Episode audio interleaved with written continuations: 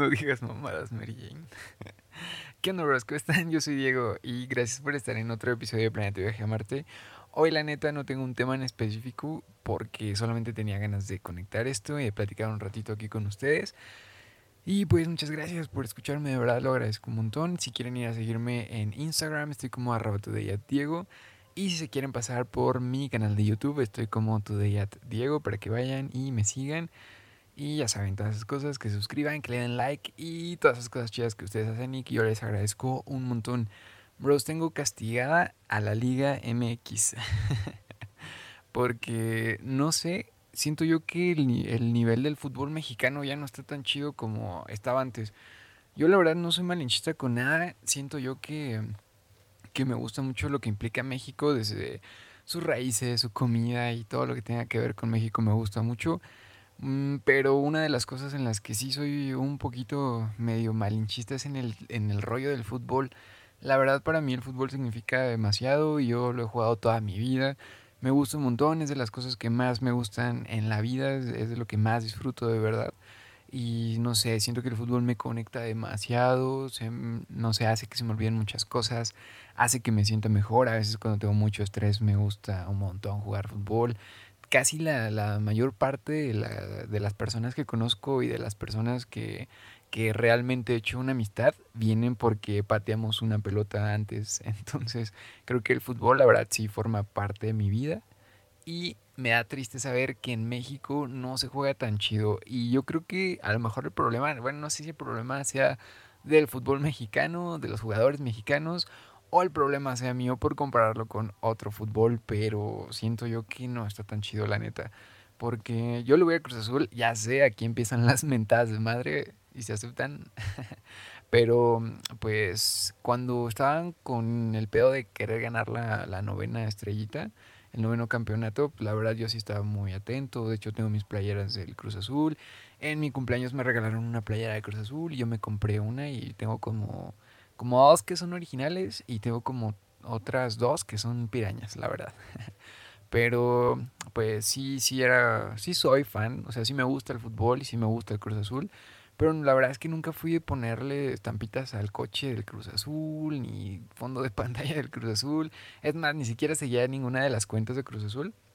Me acuerdo que un tiempo sí lo seguí porque estaba muy clavado con el, con el azul.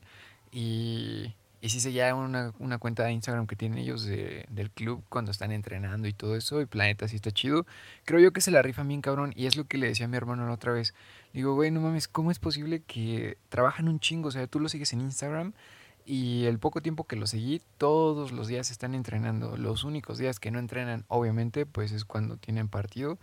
Pero de ahí en fuera entrenan todo el tiempo, entrenan durísimo. Yo luego veo que ponen unos ejercicios bien cabrones de estos como que brincan una pelota y ejercicios de cardio que están bien cabroncísimos. Y pues la neta sí se la rifan bien cabrón entrenando y es lo que le digo a mi hermano, no me explico cómo madres entonces no rinden en los partidos y cómo es que no, no obtienen los resultados que quieren si la neta el cuerpo lo tiene bien trabajado. Y pues sí, eso, es una pena que, que jugadores tan, tan dedicados tengan esos resultados en los partidos y que no ganen las copas y todo eso. Entonces son muchas cosas que como que dije, ¿sabes qué? La Liga MX, no, o sea, México tiene muchas cosas chingonas, pero sinceramente lo único, lo único que no me gusta para nada es el fútbol mexicano. Y pues yo siempre, pues toda la vida, como leído el Cruz Azul y todo eso, pues sí, sí me gustaba ver los partidos, como les digo, un tiempo me clavé, de hecho, me acuerdo que, que cuando iba en la, en la universidad, en el salón le teníamos que decir al profesor que ya nos queríamos ir y el pretexto era que iba a jugar la máquina y a veces sí nos dejaba salir solo para ir a ver a, jugar a Cruz Azul. Pero pues estaba chido, yo la verdad es que disfrutaba mucho de los partidos de Cruz Azul, me aprendía toda la alineación, siempre estaba ahí muy al pendiente de, de los partidos, los veía con mi hermano, lo chido de, de ver la MX para nosotros, bueno, en los partidos de Cruz Azul era traernos la sopita maruchan, ya saben, y, unas palomitas y los buenos chetos que nunca pueden faltar.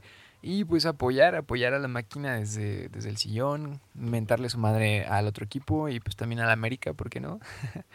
pero, pero pues sí, estaba chido, la verdad, en esos días y la pasábamos bien, muy bien, no nos faltaba ni un sábado que, que nos poníamos ahí la, la maruchan y y a ponerle en, el 2 o en el 5, no sé en qué pinche canal salía, le digo que casi no veo la tele, pero, pero sí nos gustaban los partidos y de un tiempo para acá, de hecho fue desde que ganó el Cruz Azul, obviamente lloramos cuando ganó, todos los fans lo hicimos, entonces pues sí, sí sentimos chido.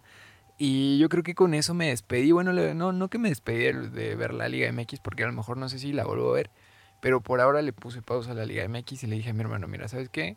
Ah, ya no quiero ver este, este fútbol porque yo siento que eres parte de lo que consumes, ¿no?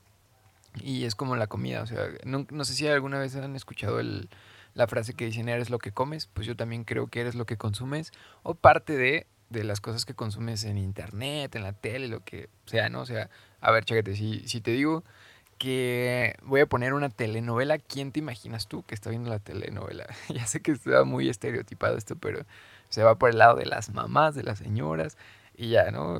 Es lo mismo, eres parte de lo que consumes, creo yo, entonces dije, pues yo tengo un equipo de fútbol, yo le quiero echar ganas, yo la neta pues quiero agarrar buen nivel de juego, a lo mejor no juego tan como yo quisiera, obviamente porque pues todos tenemos cierto tipo de limitaciones, yo por ejemplo si pudiera me la pasaría entrenando pues ejercicios de fútbol todos los días, pero pues obviamente por trabajo y cosas así pues no puedo, pero si pudiera de verdad que lo haría, me dedicaría bastante. Entonces dije pues sí quiero rendir un poquito más, quiero pues, no sé, elevar el performance en el foot, a lo mejor no, no estar tan pinche tronco en la cancha y ver cómo, pues, cómo se juega, ¿no? Y si estoy viendo que en el fútbol mexicano revientan la pelota y le dan unos putazos nada más, le decía yo la otra vez a mi hermano que yo siento que juega nada más por cumplir, que nada más ponen el balón y a la mierda le pegan, cobran y chingón, se acabó. Y pues yo creo que así no es el fútbol, yo creo que sí tiene corazón.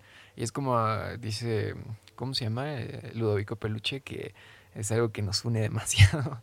y 11 o 22 personas gritando al ritmo del gol, pues sí, yo, yo pienso que sí se siente el fútbol. Entonces, ver que nada más patean la pelota de un lado para el otro sin que, como decía don Ramón, sin que suden la camiseta, pues no, está chido. Entonces dejé de ver el fútbol mexicano y le puse pausa a la Liga MX. Además de que ya tuve muchas decepciones, como que se fue el Piojo Alvarado y se fue a, a las Chivas, creo. Entonces pues qué triste. Y también se fue el Cabecita Rodríguez a un equipo de no sé dónde madres, pero pues espero que le vaya bien. Y pues no sé, como que siento que se desalineó un poquito el cuadro que a mí me gustaba ver de Cruz Azul. Y todo eso ayudó para que dijera, mira, la Liga MX a la shit por un ratito al menos. Y sí, por eso le puse pausa y a ver qué día vuelvo, porque la verdad, eh, más que el partido como tal, yo creo que disfruto todo el proceso. Obviamente disfruto del partido, y pues no nada más es como ver el resultado de cuánto quedaron, sino pues ver las jugadas y todo eso, pero pues ya ni te dan un buen espectáculo. Al final de cuentas yo creo que el fútbol pues también es, es eso, ¿no? Es un espectáculo y siento que ya no lo están dando tan chido. Y pues ya le puse pausa, pero me fui, no dejé, el, no dejé de consumir fútbol porque me gusta un montón. Entonces, pues me fui a los partidos de la Premier League. El pedo es que pues casi no pasan muchos partidos si no pagas. Como que acceder a ellos de forma gratis y con lo que soy, pues no sé, está medio difícil. Pero pues luego me pongo los highlights en YouTube, esos son gratis. Y sigo a la Premier League y aparte pues me pongo ahí los, como les digo, los highlights en, en YouTube. Y pues están bien chidos, me gusta ver los goles, me gusta ver el trabajo en equipo que hacen y la verdad es que disfruto un montón.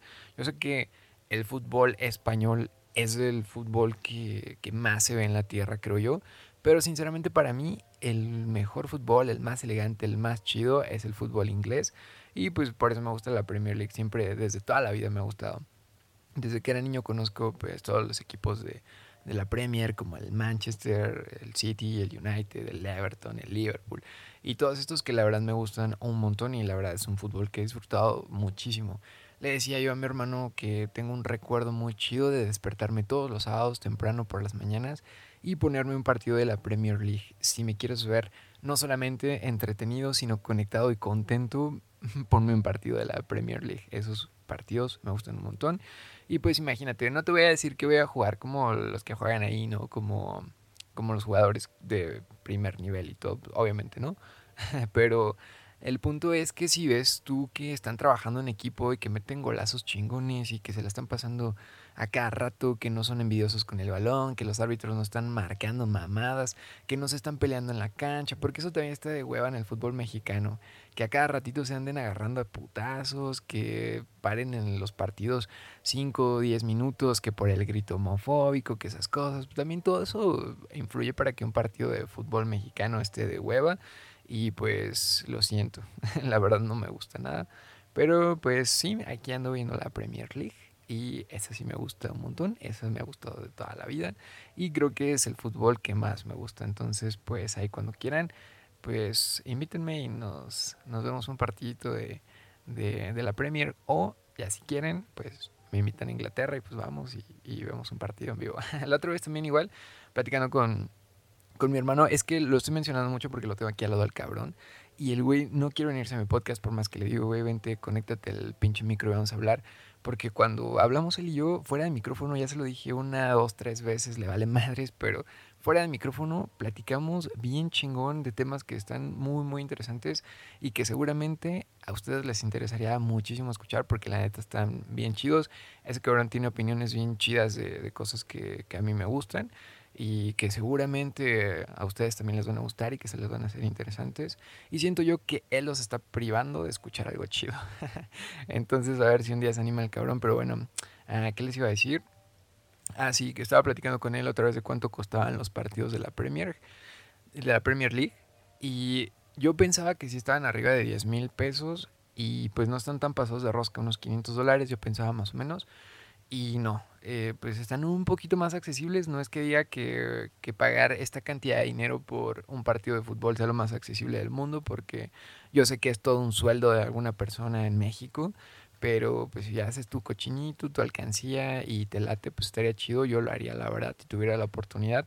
Pues sí, pero los precios de los partidos de la Premier League de Inglaterra están como en 5 mil pesos. Y hay algunos todavía más baratos. Entonces, pues qué chido. Estábamos checando la tabla de precios y depende del partido, depende de la fecha, depende de muchas cosas.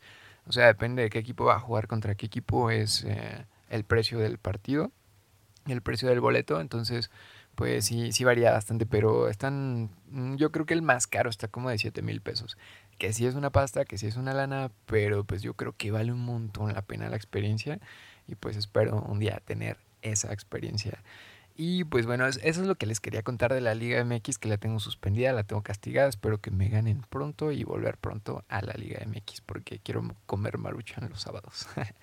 y entre otras noticias de cosas que pasan en mi vida, me regalaron un cubo de Rubik, uno de mis primos, que le mando un saludo. Eh, Ross, si estás escuchando esto, si escuchas mi podcast, te mando un saludote. Y muchas gracias por el cubo, la verdad nunca había tenido un cubo de Rubik. Y me gusta un montón porque pues siento yo que, que es como hacer lagartijas con el cerebro y pues está chido. Y te sirve para entretenerte un ratito, te quita el, el estrés, no sé. Fíjense, eh, me lo regaló así de la nada y me dijo, ¿qué onda Diego? Te, te regalo este cubo, me lo dio. Y yo así, ah, cabrón, pues qué chido, ¿no? Yo imaginaba que él ya tenía una colección de miles de cubos y que los había armado y todo, pero y que por eso me regalaba este. Pero creo que su verdadero interés era que, que yo aprendiera a armar uno, cosa que le agradezco un montón. Y pues lo agarré, nunca había tenido un cubo de Rubik en mi vida. Obviamente los había visto con amigos que me los prestan y que te los dejan ahí que unos minutitos y nada más los andas ahí manoseando a lo puro güey, les das vueltas y todo. Pero pues, uh, sí, no, nunca había tenido uno y la verdad lo, se me hizo muy chido y se lo agradezco un montón. Para la gente que no sabe qué es un cubo de Rubik, que, que, no creo que la gente que escucha esto no sepa qué es un cubo de Rubik, pues es un cubito de estos que tienen seis caras de colores. Obviamente, seis caras un cubo. y son de colores y los tienes que armar y giran y hay varias formas para poder armarlos. Y de principio lo agarré y dije, no, pues está chido. Y cometí el mismo error que si tú tienes uno y quieres armarlo, o si tuviste uno y ya lo armas y todo, seguro pasaste por esto, si ya has tenido alguno, pasaste por esto, que es que lo agarras y lo empiezas a armar según tú a como crees que lo puedes armar y te la pelas y es normal.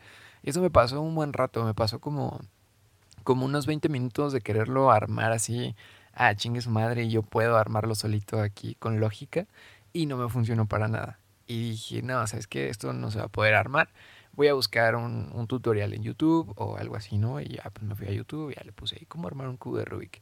Bueno, primero lo busqué en Google y me salieron como, como unos documentos en donde decía que había muchas maneras de hacerlo, cuáles, cuáles eran las maneras más sencillas, pero estaban muy largos y aparte te explicaba muchas cosas y dije, no, sabes que no tengo tantas ganas de escuchar, de escuchar, de leer tanto sobre cómo armar un cubo de Rubik, mejor me pongo un video en YouTube.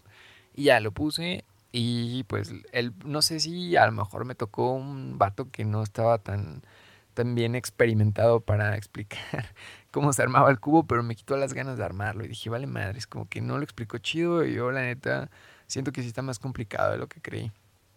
Y ahí les va, para la banda que quiera armar un cubo de Rubik, no se puede, si lo quieres, bueno, no que no se pueda, igual y hay un, una posibilidad. Eh, hay un millón de universos y solo en uno logras armarlo al chingue su madre. Porque no se puede, de verdad, creo que es muy difícil. Y me di cuenta que lleva una serie de algoritmos. Entonces, si descubres los algoritmos, puedes manipularlo a tu antojo y está chido, no nada más darle vueltas a lo puro güey. Entonces, ya entrando ahí en YouTube, primero me puse el video de este cabrón, me decía, nada más darle una vuelta a la izquierda y una hacia abajo, una a la izquierda y una hacia abajo. Y así lo empecé a hacer, el vato del video lo armaba y te decía, no, esto es muy fácil, duraba dos, tres minutos el puto video. Y dije, no, pues sí puedo, ¿no? Lo intenté y pues obviamente me la pelé. Y eso es algo que también quería decirles. Yo creo que las cosas que, que valen la pena aprender no duran dos o tres minutitos. Creo que sí duran más. Entonces, pues, si realmente queremos aprender algo, yo creo que sí tenemos que dedicarle tiempo. Si es que, pues, nunca lo hemos hecho. Hay cosas que no, como la gente que tiene dones como para dibujar y cosas así. Que yo creo que ese tipo de cosas sí se aprenden, pero son más de lo que traes en la sangre. Entonces, a eso, pues no sé, yo creo que no le tienen que dedicar tanto tiempo. Hay gente que no le dedica tanto tiempo, pues a explotar su don porque ya lo traen en la sangre, ¿no? Pero pues yo sí tuve que dedicarle un tiempo a armar el cubo de Rubik porque no, no sabía cómo. Y pues ya entrando en YouTube, dije, no, pues no, no pude con el primer video, me la peleé y todo. Me frustré, obviamente me frustré y lo dejé un buen rato, pero tenía muchas ganas de poder armarlo porque quería decirle a, a mi primo que podía armarlo y aparte yo quería saber cómo se armaba, ¿no? Y pues como era mi primer cubo, estaba muy ilusionado. Y ya pasó, me frustré demasiado. Dije, mira, ¿sabes qué? Mejor ya no. O sea, si llegué al punto del mismo día que lo tuve, dije, no, ni voy a poder. Lo dejé. Al otro día, vuelvo a poner en YouTube porque sí, sí está chido, en serio. Entonces ya le volví a poner y le puse cómo armar el cubo. Pero esta vez decidí ver un video que, que duraba como 20 minutos más o menos. Y dije, a ver, poco a poco y todo. Y el, el dude del video, la verdad es que lo explicaba muchísimo mejor porque era un canal más grande con una mejor producción. Y pues sí lo podía ver bien y estuvo chido porque te decía, no, mira, ¿sabes qué? Aquí hay un diagrama, porque hasta eso se necesita, se necesita un diagrama para los algoritmos. Y te dice, mira, aquí hay un diagrama, lo vas siguiendo, vamos paso por paso y ya y lo sintetiza en siete pasos. Y cada uno de los pasos pues es muy importante. Si te brincas uno, van secuenciales. Si te brincas uno, pues obviamente no te va a salir el proceso. Y pues ya lo, lo trato de hacer lo más sencillo posible. Pero yo el video lo puse en como que poco a poco y le ponía pausa y aparte hacía dibujos en una, en una hoja que tenía yo ahí. Y seguía con el video, le ponía así que dos segundos y dibujaba otra cosa y ya. Y a base de puros dibujos y de entender cómo funcionaban los algoritmos y los diagramas del, del cubo, fue como lo pude armar. Y de hecho se me hace curioso que había movimientos que obviamente vienen las acotaciones de los diagramas y todo esto, pero había algunos que si los veías te confundías por los colores porque parecía como que ya se había desmadrado y te frustrabas y cuando querías regresarle pues no, como que pensabas que ya se había desmadrado, pero no, así era el algoritmo. Entonces eso me solía pasar hasta que pues, me di cuenta que solamente tenía que dejar que el algoritmo fluyera y lo seguía haciendo y había algunos movimientos que tenía que hacer con los ojos cerrados o volteándome con el cubo abajo sin verlo para poder hacer correctamente el algoritmo porque los colores te, te chingan al principio. Y digo al principio porque si tú no tienes uno de estos y quieres armar uno, mira, seguro que vas a poder. Y si no puedes, si te estás frustrando demasiado, si quieres, mándame un DM y te digo cómo ahí, mándame en, Instagram y te digo cómo le puedes hacer para, para armar el cubo, porque a mí la verdad me gusta mucho pasar tiempo ahí, creo que está muy padre, está muy entretenido y pues te ayuda a agilizar la mente un poco. Además de que cuando ya lo logras dominar, ya como que empiezas a buscar otras formas de poder hacerlo y pues hay un montón Sinceramente, la que yo vi no es ni la más sencilla, ni tampoco la más compleja, ni la más complicada.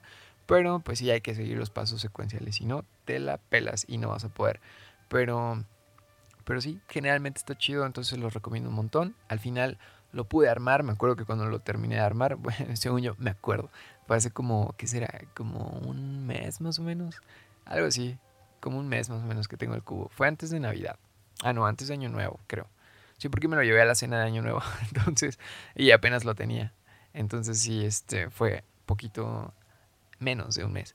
Pero sí, entonces si quieren armar este cubo, la verdad sí se los, se los recomiendo un montón. Está muy padre. Y si tienen ganas de armarlo, de comprarse uno, creo que no están tan caros. Están como a 100 baros ahí de precios. Y ya si empiezas a buscar en YouTube, puedes encontrar unos más cabrones de 4x4 que yo armé era el de 3x3. Creo que me siento contento con ese. Según yo había visto que cuando empiezas a armar un cubo te vuelves vicioso de los cubos de Rubik.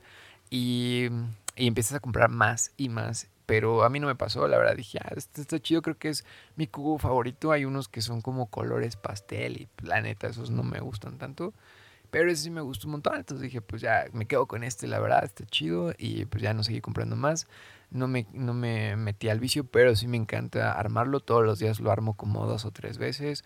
Y ya me tardo cada vez menos. La verdad no soy un crack en el tema del cubo, porque no soy de esos güeyes que lo arman como en los TikToks de que dos segundos, tres segundos, obviamente, ¿no? Y sí me tardo mis dos, tres minutitos, pero pues cada vez lo voy mejorando y pues me gusta un montón pasar tiempo ahí. Entonces, 100% recomendado. Y pues no nada más quería platicarles mi experiencia con el cubo de Rubik, que pues generalmente fue buena. La verdad al principio me frustré demasiado, pero pues por decirlo así, generalmente fue una buena experiencia que recomiendo mucho.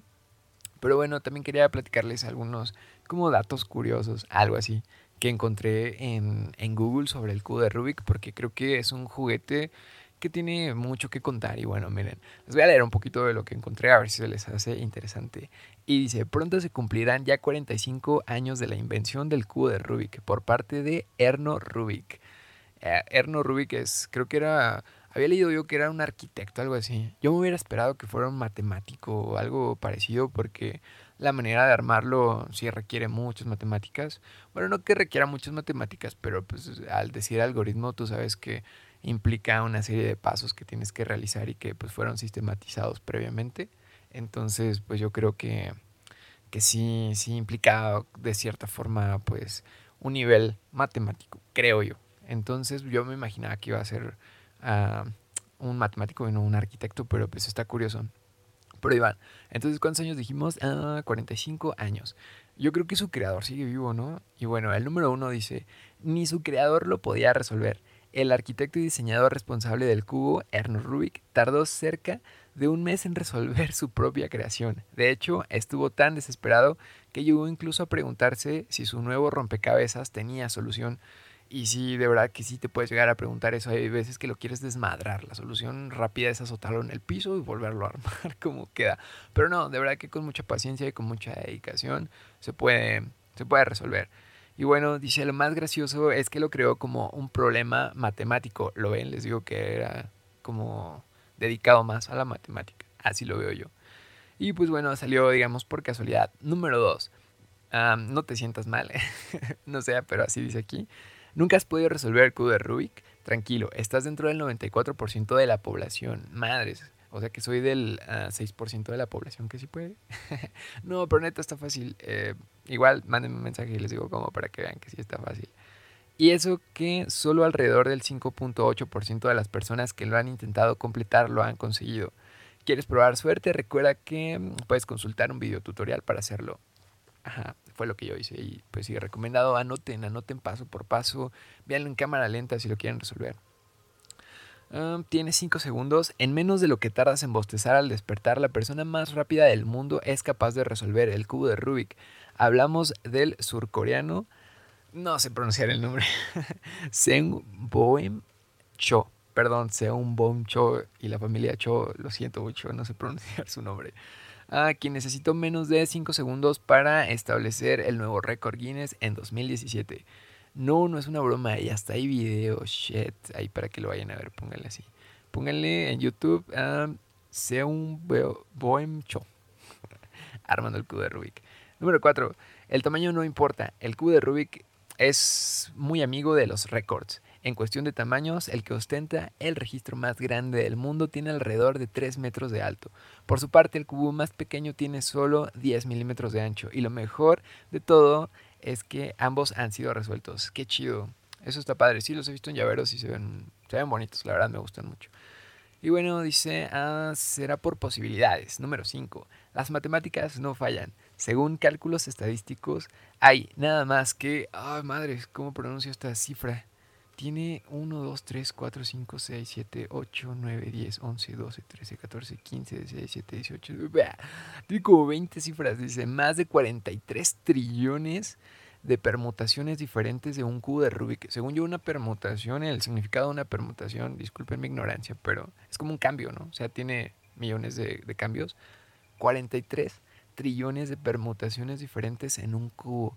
Además, cualquier cubo, este como este, puede completarse en 20 movimientos o incluso menos. ¿Ahora te parecerá más fácil?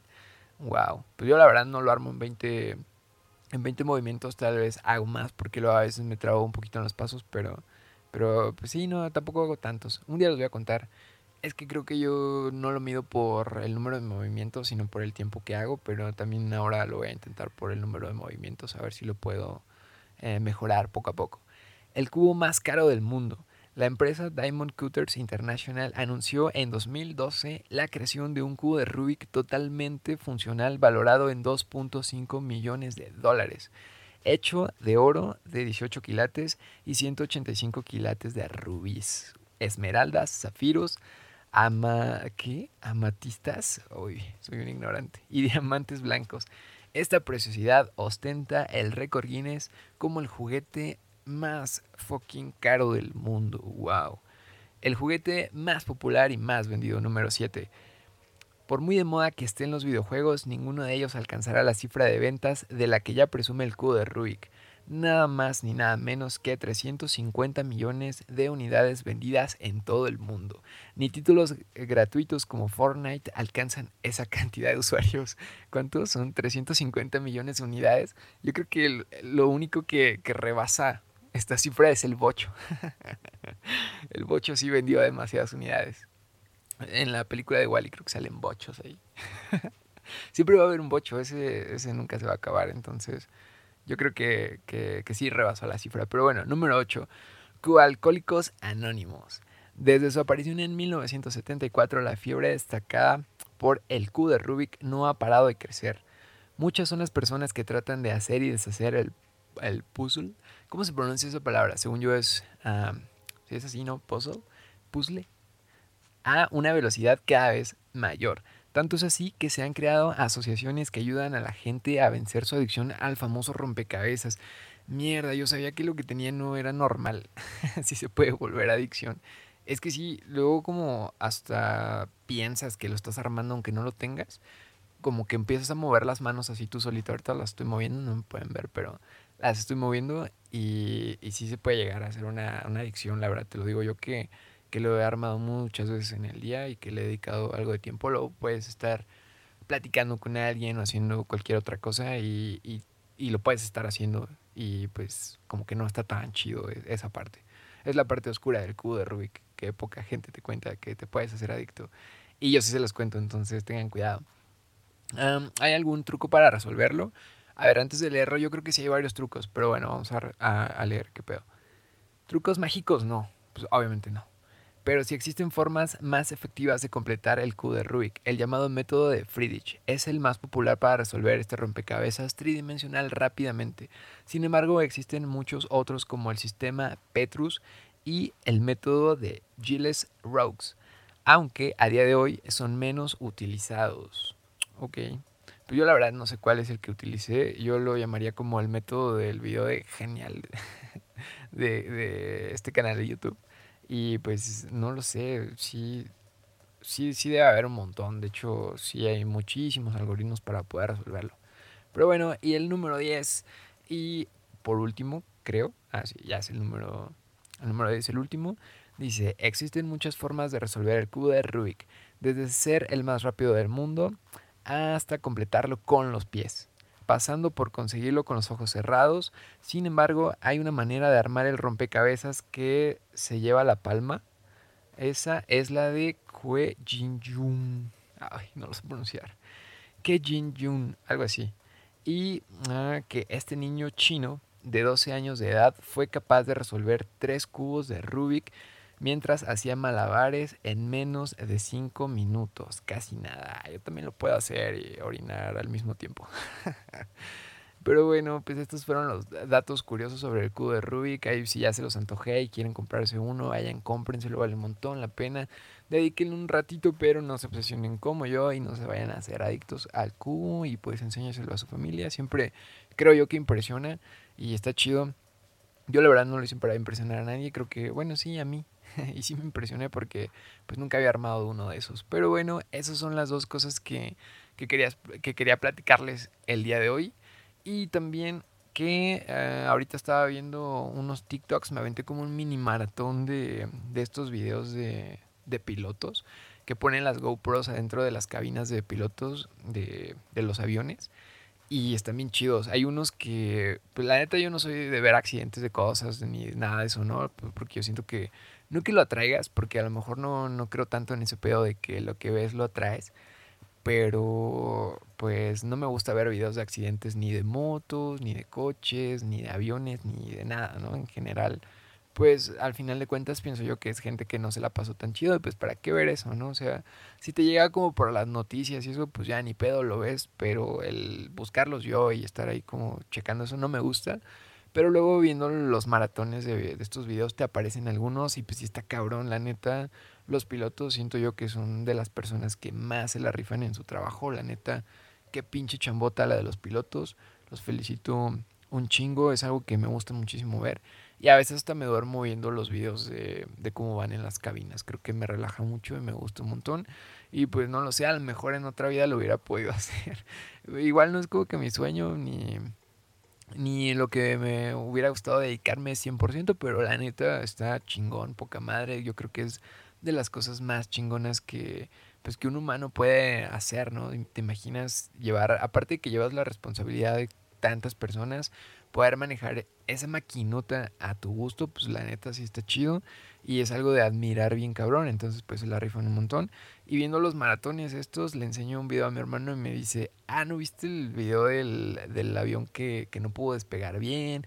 O el de cuando tembló aquí en México, que fue el temblor del 2017, que pues tenían que revisar el aeropuerto y tenían que ver que no estuviera agrietado ni nada de esto, entonces pues había un piloto que, que salió a dar la cara con todos los pasajeros y decirles que pues no iban a poder aterrizar en la, en la Ciudad de México y pues está cabrón, ¿no? O sea, todos estos temas de, de los aviones también están chidos, también es algo que se me hace súper interesante y que es contenido al que también le dedico tiempo, entonces pues está, está muy chido y se los recomiendo. Si quieren ver algo que no esté tan como, pues no sé, como que, que te entretenga pero que esté chido, medio educativo, bueno, no que te enseñen a pilotear un avión, pero pues te la pasas chido viendo todo lo que, lo que los humanos podemos hacer en ese tipo de cosas, en ese tipo de transporte y planeta está bien chingón. Entonces, pues nada más, bros, creo que eso es todo por hoy.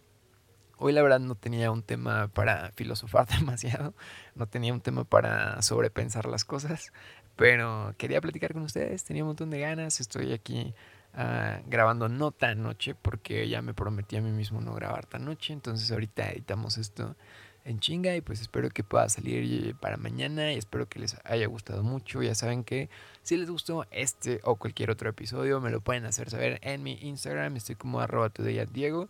Y también por favor espero que se pasen por mi canal de YouTube y espero que les guste lo que ven por ahí. Hago cosas de Apple, pero si no te gusta la tecnología y no te gusta mucho esa onda, tiene mucho de mi esencia de lo que escuchas por aquí en Planeta Viaje a Marte, entonces probablemente te guste algo de lo que ves por allá.